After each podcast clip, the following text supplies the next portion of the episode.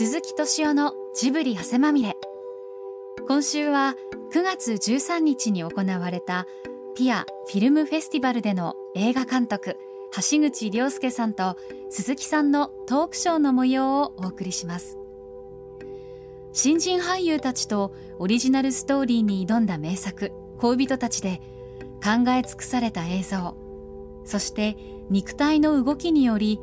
能弁で濃厚な映画的世界を示した橋口亮介監督と橋口ファンを公言する鈴木さんが映画の表現について検証します映画にとって新しい表現とは何か果たしてその答えは？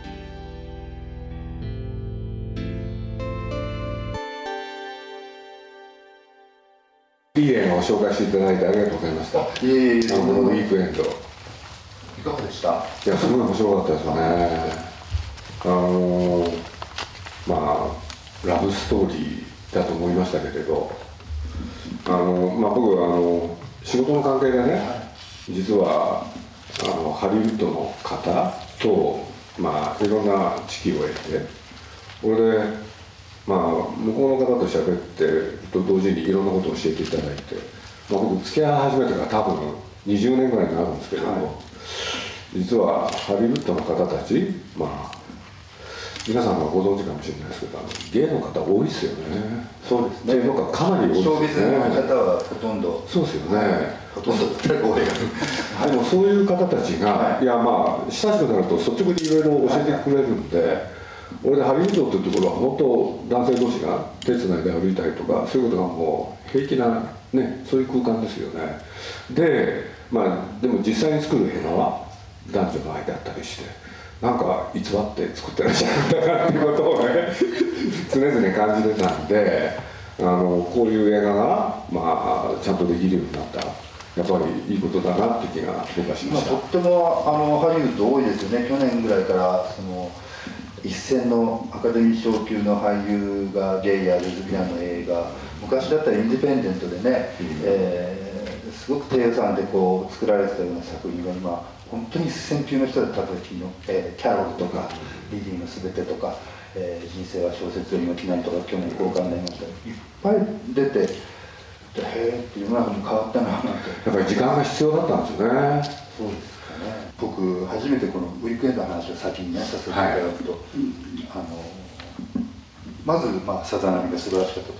でこれウィークエンド見た時に一番最初に思ったのはあのジェーン・カンピオンピアノレッスンのジェーン・カンピオン監督ってね女性監督いて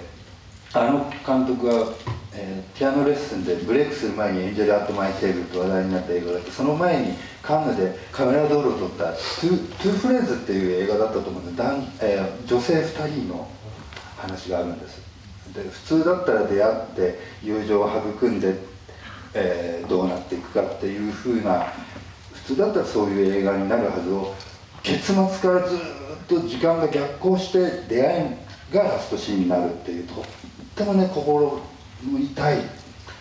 ーまた素晴らしい映画があるんですあなんか頭に浮かびますね、はい。それはすごいですね。そうなんです。時間区切ってるんですけどこうやって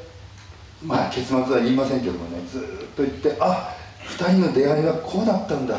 こんなに美しい出会いだったんだっていうところがラストシーンになるってとっても胸を引き裂かれるような映画があったんですね。それを僕ねウィークエンド見て思いました。これも最後ねあのいろんな思いがあって一番最初に戻っていくラストシーンですよね。それでウィークエンドが別にこのピアノ今回のテーマの新しい表現かっていうと僕はそうは思わないんですよね。ただあのあのこれは革新的な新しいスタイルだなんていうふうには思いませんけども芸だったら誰でも考えることっていうか日々の日常でこのアンドリュー・ヘイ監督のやっぱりジェン・カンピオン監督のその映画と同じように自分のアイデンティティをねこう確認するようなこう作家としてのこうスタートラインにこう立つような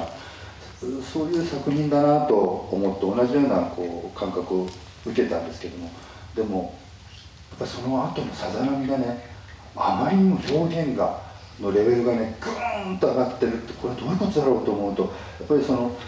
作家としての根っこっていうんですかねそういうものがきちっとあってこうスタートする人っていうのは何かのきっかけでぐーっと伸びていくんだなっていうことをなんかこのウィークエンドからさざ波の飛躍の仕方を見てるとあのすごく感じましてね。これをこうウィークエンドを選びそのさざ波につながるのはねなぜかっていうのはもう一つ理由がありましてね。僕の恋人たちも含めてその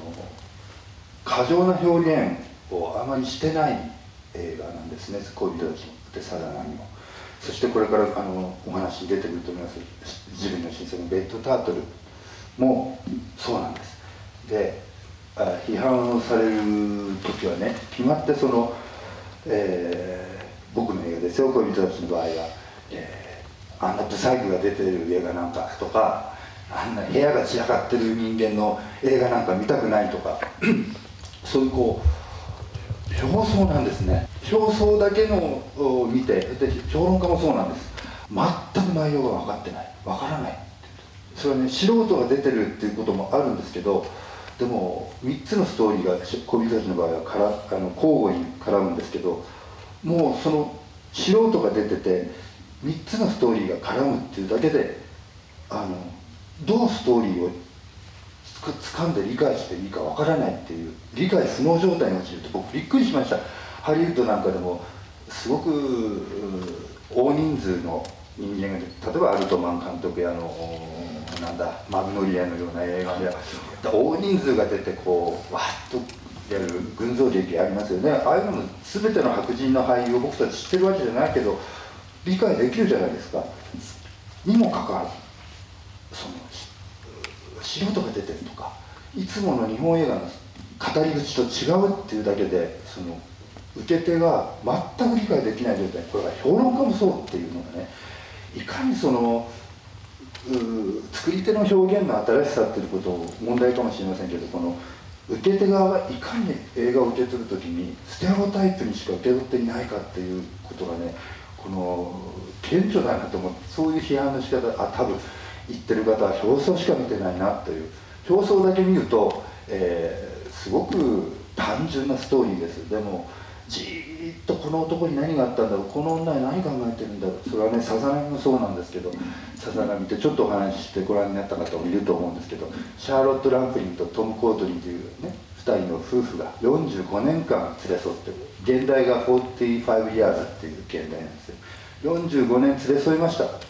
じゃあ結婚記念日をやりましょうって言ってる時に男の昔の えー、付き合ってた女の人が、えー、スイスかどっかの氷河で死んだっていう知らせがドイツから入ってそれでそれに会いに行くって言うんです男が旦那が。え？って奥さんが思うんです。え昔の女でしょ？え？っと思ったらこの女の中にいろんな感情が湧いてくるんです。そうすると一旦湧いてしまった感情は止めようがなくで最後にはまあ全ては言いませんけど私たち45年って一体何だったっていうことになっていくんですけどね表層だけ見たら何にも退屈な映画だな淡々としてるなとしかね見えないような感じ。でもねずっとシャーロット・ランプリングの表情を見ていくとねあ今この女こう思った。あこの女今あそれ嘘だと思った。とかねいろんなことが見えてくるんですよね。そうするとね人間ってなんて怖いんだろうってねもう僕心が 背筋がゾーッとするようなね思いにラストシーンが至りましたけどすげえ映画だなと思いました。でも表層だけそうやってねステレオタイプに今テレビでも何度そうですね何でもテロップが出てで繰り返しの放送があってそして音楽かかってここ泣くところっていうね。で日本映画だったらななんだアイムボーダーなんだっていう。この人が主役。この人はサブキャラクター。でここ泣くところ。全部こうやられて上にこう見てるっていうそこにも慣れきってしまってるなっていう。みんな疲れ疲れてるんですかね。関係者が昔ねまあ昔って言っていいと思うんですけれどドナルド・リチーっていう方がいてまあ今日評論家の方。キネジュンの方も来てらっしゃって昔あの映画理解学入門これで映画のどこをどう理解するかって本があってで僕この本のね影響っていうか随分勉強したんですけど実はその中にね非常に分かりやすく書いてあるんですよね。例えば一つだけ。映画っていうのは2種類しかないって、ね、全てを見せてくれる映画。そう例えば例えて言えばスピルバーグだと、うん、この人の映画はとにかく、ね、座席に座って見てれば全部を与えてくれるから、うん、それはそれでね娯楽映画として一つのやり方なんだでももう一つその実際にねスクリーンに映し出されるいろんな展開その他あのただ単に見てるだけじゃ全てを与えてくれないからそれを補完するために自分が考えなきゃいけない、うん、そう考えることによってあるシーンが成立する。っていう例えばっていうんで、まあ、ドナルド・リッチーの場合は小津安二郎さんをねあの例に出して、うん、そのどっちが面白いっていうんじゃないんだっつってこの2種類があるっって。でそういうことで言うと僕なんかもねまあその時の気分によってどっちかっていうのがあるんですけれどただね説明方っていうのはやっぱりありえないことじゃないかなっていう気が僕は常々しててでまあ今の映画見てるとあのわからあの日本映画の新しいのなんかやっぱり皆さんすごいですよね説明が。そうですね。本見てると僕なんかねうんざりしちゃうんですよね。もうちょっと楽しませてよって楽しまさせてよっていうねそうなんですよね。多分表現に自信がないんだと思いますよ。自信がないですか？うんだって橋口さんの映画はねそういう説明ないですよねねだから見逃すと大変なんですよねだからさっきもおっしゃった後者の説明のない映画の方だと受け手側がどの程度のその容量というか蓄積のものがあるかによって全然見え方が変わってくる。ますよね。ふうにはなってきますよね。スピルバーグの映画だと100人が見たらまあ98人は同じようにワンシーンの理解があるっていう。それはそれですごいことだとは思いますけどもね僕ね今日こう新しい表現っていうかあれだったんですけど、うん、あれはほら映画がしたよ日本映画がしたようになった時に石原裕次郎さんと有名さんと組んで自分たちがまあ主演できるスケールの大きいいい日本映画を作ろうじゃないかということでやられて大変なご苦労されて作ったっていうのも知ってましたから。見たい見たいと思いながら初めて見てこういうシーンがあったんです。あの黒部のダムがあるでしょ。黒部のダムまで山があるからその山を抜いてトンネルを掘るっていう映画なんですね。ダム作りの映画じゃなくてトンネルを掘るっていう。それでダムを作るために機材をそこにね、こっち側に運ばなきゃいけないからトンネルを掘んなきゃってそこに辰巳龍太郎さんっていうねトンネル掘りのね親父がいるんですよね。でその息子がゆうちゃん。でゆうちゃんは親父に行くんで昔この自分のお兄さんがトンネル掘りで死んだと。お父さんは助けなかったと「お前はひどいよ親だ!」っつってずっとゆうちゃんが憎んでるんだけどそのゆうちゃんがまたトンネルに関わって一緒にこうトンネルを掘っていくっていう、まあ、熱い話です ほんでそこの親子が対決するシーンがあるんですけどねここで僕びっくりしたのこの表現にあの古い日本映画のこうそういうこうドラマの芝居の作り方みたいなことをこう想定してねいっぱいオールスターキャストだしと思ってこうやって見てましたらね親父は兄を見捨てお兄ちゃんを見捨てたじゃないか何言ってんだお前はこれだろっつってバーンとちゃぶ台ひっくり返してみたいなシーンがあるんだけどそこがね石原裕次郎さんのこのアップなんですずっと。でこれですよ。このアップで辰巳さんとかその他の人たち映ってない映ってないんだけどお前何言ってんだ親に向かってバーンってやられるんです本気で。それでばっかこうやられるんですこれずっと石原裕次郎さんのアップ。それでここでは何かのね芝居が行われてるんだろう。わあ親方やめなさいそんな息子に手を挙げてやめなさいってドタバタがオフで音声のオフでずっと聞こえる。でもずっと親父を睨んでる裕次郎さんのアップで目に涙がくーっと浮かんで顔が赤くなって赤くなるんですよ顔が。赤くなって目涙が浮かんでそこでこうバーってこうなりながらもずっとこうやってる裕次郎さんのアップって、これ僕びっくりしたんです。あこんな表現をね、えー、するんだってそれでこうやっぱり日本映画の黄金期をずっと来られたスターの方がよし俺の主演の映画を作るんだと思って作った映画でねそんなねちょっと実験とまでは言いませんけどそんな意欲的な場面をね撮られたんだと思って僕すっごいびっくりしてね。熊井圭さんですよね。熊井圭監督ねで2年ぐらい前に初めてビデオ化されて、はい、そうなんですよね。ね実は僕も見たんですあら。面白かったですよね。いや良かったです。ちょっと泣いてしまいましたわあこんな表現をね古い日本映画にもかかわらずやってるんだなと思って感動しました。三船さんも頑張ってますよね。あ三船さんあってこそですよねあれはね皆さん。でもあのそんなこんなであのあの説明方っていうお話がありましたけどね。今ほら僕見てないんですよ「シン・ゴジラ」も見てないし「君の名が100億超え。ご覧になりました？僕全然見てない。なんか時をかける少女かみたいな話ですよね。なななんか分かりやすい切なさが好きなんですね。まあ出さないでくださいで控え室でずーっとおっしゃってたんですよそれ聞いてくださいよ。君の名は。それとね僕この「レッドタートル」拝見してるとってもよくジブリで作られたなと思いますけどそれとは対極にあるような映画だなと「君の名は」なんかとは思 いました橋口さんにも作ってもらいたいですけど。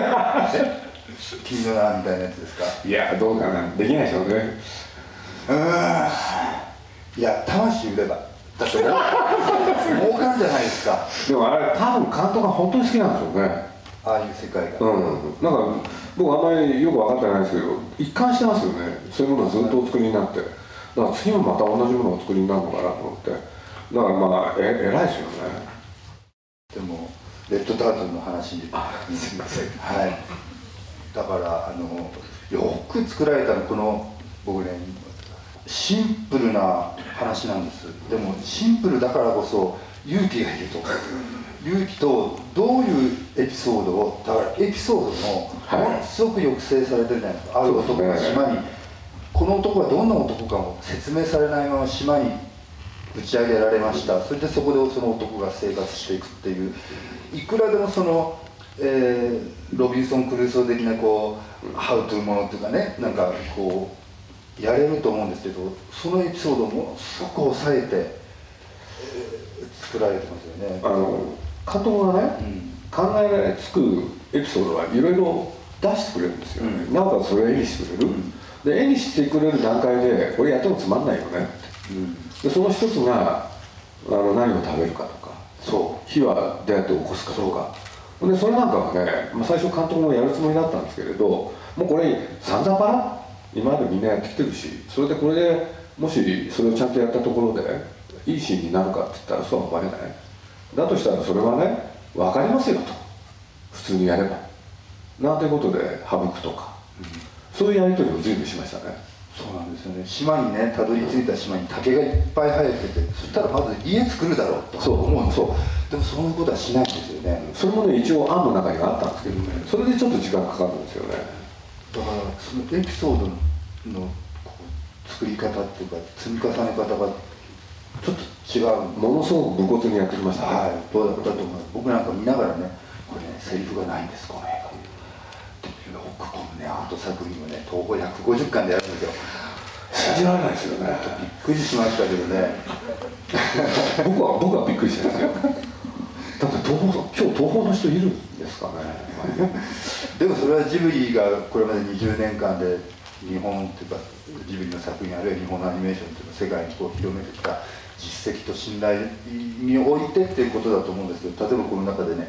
カニさんが出てくるんですよ。これね僕カニがちょっとつって主人公が浜辺なんかにこうやっているとこピッてきてなんかちょっと面白い動きをするんです。あの真っ黒クロスケみたいな動きをね。そうすると僕なんかはお面白い面白い動きをしてるからふっとねわあ俺の友達はお前だけだなとかふっとねセリフをね僕なんか見ながら自分で言ってしまったりしましたよ。なんかそんなのが全くない。でそこでいくらでも面白くしよう。と思うならね。カニを相手にこうやって何かやったりとかとかね。つまんないけど。そういうことやれるはずなのに一切そういうことがなくだから一つ一つの場面にものすごく表現そのものに自信を持ってる感じがしましたけどもあまりにも今のその日本映画実写も含めてですけど対局にあるストイックなそして、えー美しさを追求したような作品ででこれを見た時にあ自分の思ったこと思ったように、えー描いて映画を作ってもいいんだなっていうことを改めてあの思いました。それだけど橋口さん恋人たちそうじゃないですか。ねみんないろんなまでもみんないろんなもの作ってるけど本当はこうなんだよってその説得力がある映画だから。ね。え。流れとはちょっとまあ外れてますけどねでも。まあ、流れっていうのかでも僕なんかすごいすごい好きで、まあ、前もねちょっとお話したんですけど彼女のために言うとね僕あのセリフ好きだったんですよ。あのね世世の中にはねいいバカと悪いバカがいる。ねこれねたちの悪いバカってこれが僕好きでねあれ大好きでした。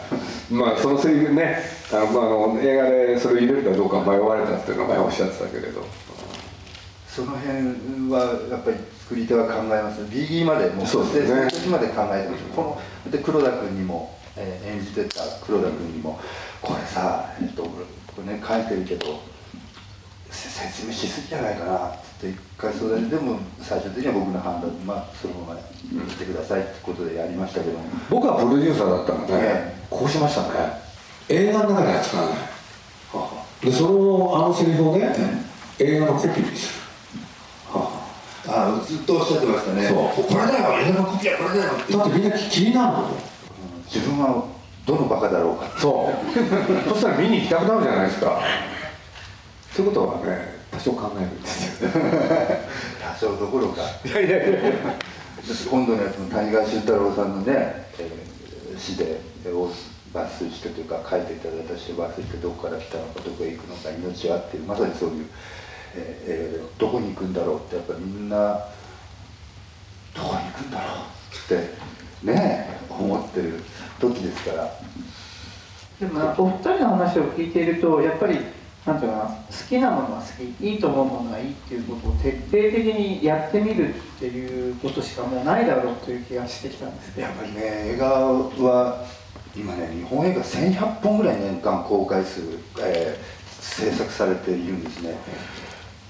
劇場かといってミニシアターが増えてるかというとそうじゃないっていう中でもう過剰供給で1週間に1回か2回ぐらいの上映ですよ。1本。地方だと特に。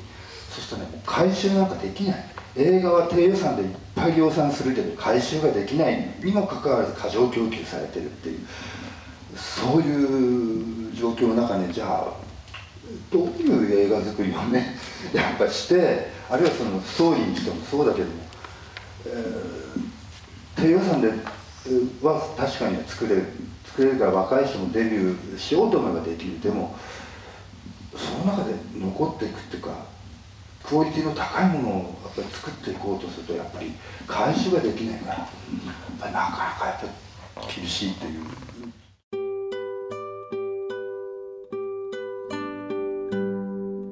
映画監督橋口亮介さんと鈴木さんの対談いかがだったでしょうか？なお映画「ウィークエンド」はさざ波のアンドリュー・ヘイ監督がゲイクラブで出会った青年2人の奇跡の週末を描いた2011年の作品。世界中の映画祭で数々の賞を受賞しました。来週もお楽しみに。例えば CG だ、えーなんだ 3D だっていうこと。そういうものはやっぱり伝えていくと。だからこう人間そのものをっていうかな。は伝えていかないわけだから僕らが人間に興味なくなったら映画っていうものもなくなるわけだし。だから、えー目の前に広がる世界は伝えられるけど結局人間を描くことだみたいなことを、えートリフォーが書いていたのがずっと20代からありましてね。だから僕自身もやっぱり、えー映像派の人間ではないので結局はどんな時代があっても人間っていうものをこうしっかりとこうえー掴んで、えー描けばそれはあの新しいとかなんとかっていうことじゃなくしっかりと映画になっていくだろうっていうことだけは思ってってますけどもでも時代ごとにねやっぱり伝え方とか表現の仕方受けと受け手のその感覚っていうのも変わっていきますからねそこにはあの敏感でいたいなとは思ってますけどね。鈴木敏夫のジブリ汗まみれ。この番組はウォルト・ディズニー・スタジオ・ジャパン。ローソン。アサヒ飲料。日清製粉グループ au ブルボンの提供でお送りしました。